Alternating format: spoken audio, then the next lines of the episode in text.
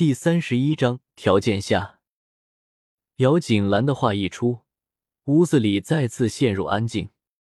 林觉意微微抬眸看着姚锦兰，这次是真的在看姚锦兰。从姚锦兰的眼睛里，林觉意看到自己的面容，熟悉的面容，万变不变的神情，如一块冰一般，没有丝毫的融化。林觉意看看姚锦兰同样不变的神色，好似丝毫都不知道自己说了什么话一般。理由，林觉意看着姚锦兰，古井无波。漆黑深邃的眼睛里快速的划过一抹光亮，可是却没有人看见。好看的薄唇轻轻扬起，吐露出两个字。姚锦兰听了，看着林觉意深沉的、他看不懂的神色，心里有些紧张，可是还是故作什么都没有发觉一般的，端起一个杯子，慢慢的走到林觉意的面前，看着自己比高大出许多的男子。随意的露出一个微笑，交易，这个是我和你的一个交易。交易两个字一出，姚锦兰敏感的感觉到林觉意身上散发出的气息，好似更加冰冷了几分。那本来紧绷成一根直线的薄唇，却在听了姚锦兰的话之后，微微的向上勾起，露出一个嘲讽的十足的笑意。林觉意看着自己面前不及自己胸口的女人。不应该说是女孩，明明看着自己的眼睛里带着一股子退却、害怕的神色，可是还是坚定的站在自己的面前，跟自己说出这句话，就好似是那天对着一屋子算计他、看他好戏的人，他没有愤怒，只是露出虚伪的、十足冰冷的微笑，周旋在这些人中间。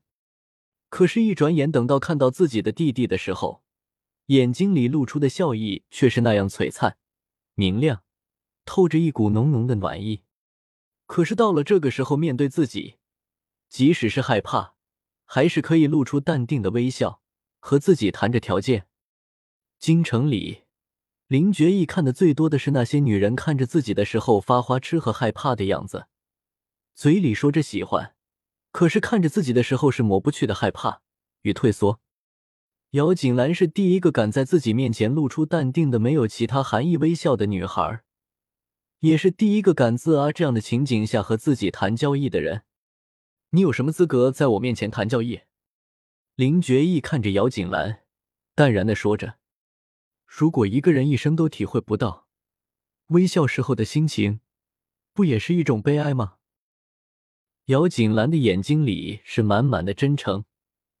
同时，十分诚恳的将手里的一杯茶塞进林觉意的手里，十分体贴的建议：“很多事情，只要你尝试，总会有不同的心情。”说着话，眼睛里却是看着林觉意手里的那杯茶水。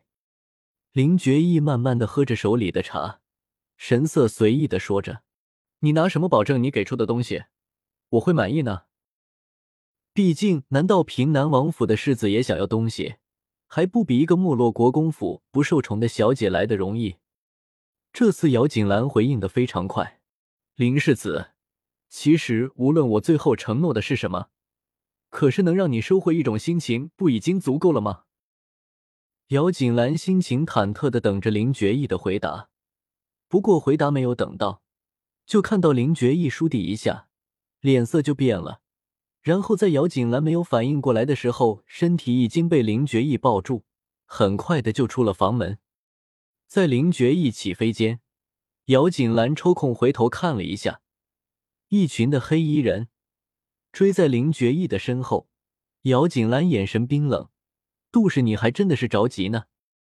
即使是有着前世的经历，可是对于今生到底会发生些什么事情，姚锦兰并不是那么的清楚。”毕竟他的重生，他的改变，已经让很多原本的事情已经脱离了轨道，自然也就无法得知杜氏什么时候会对自己做出什么事情。不过今天倒是连累了林觉意了。想着，姚锦兰抬头看着林觉意，只见林觉意那如玉的俊脸上，附上了一层冰冷的寒霜，而且额头上不停的在渗出汗水。大白天的。姚锦兰自然不会天真的以为林觉意是冷了，自然只能是身体出了问题。林觉意这样的人也会那么容易中招吗？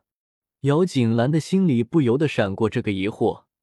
不过很快的，他就不会疑惑了，因为他的身体也慢慢的出现了跟林觉意一样的状况：无力、发冷、虚弱。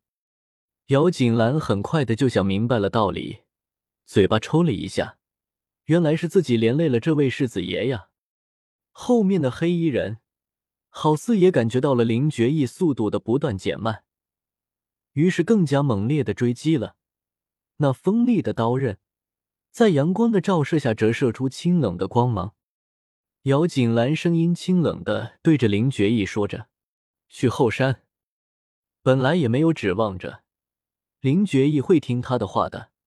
可是奇异的，林觉意在一瞬间的怔愣之后，倒是听从姚锦兰的话，朝着后山疾驰而去。虽然林觉意很是努力的忍耐着身体里传来的不适，想要逃开追兵，不过到底受了影响。两人跑到后山边边的时候，就被那些蒙着面的黑衣杀手给追到了。林觉意无奈，只得将姚锦兰给丢在一边。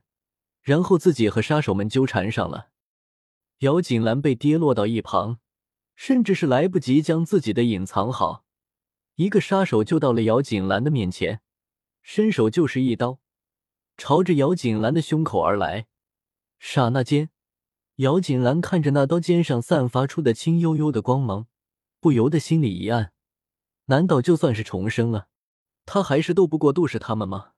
那么快就要成为刀下亡魂了，心绪翻转间，姚锦兰努力的拖着自己的身体朝着后面移动，可是却没有注意到后面的距离，手掌里没有了可支撑身体的地方，失空的状态让姚锦兰的身体立刻朝着后面上下跌落而去。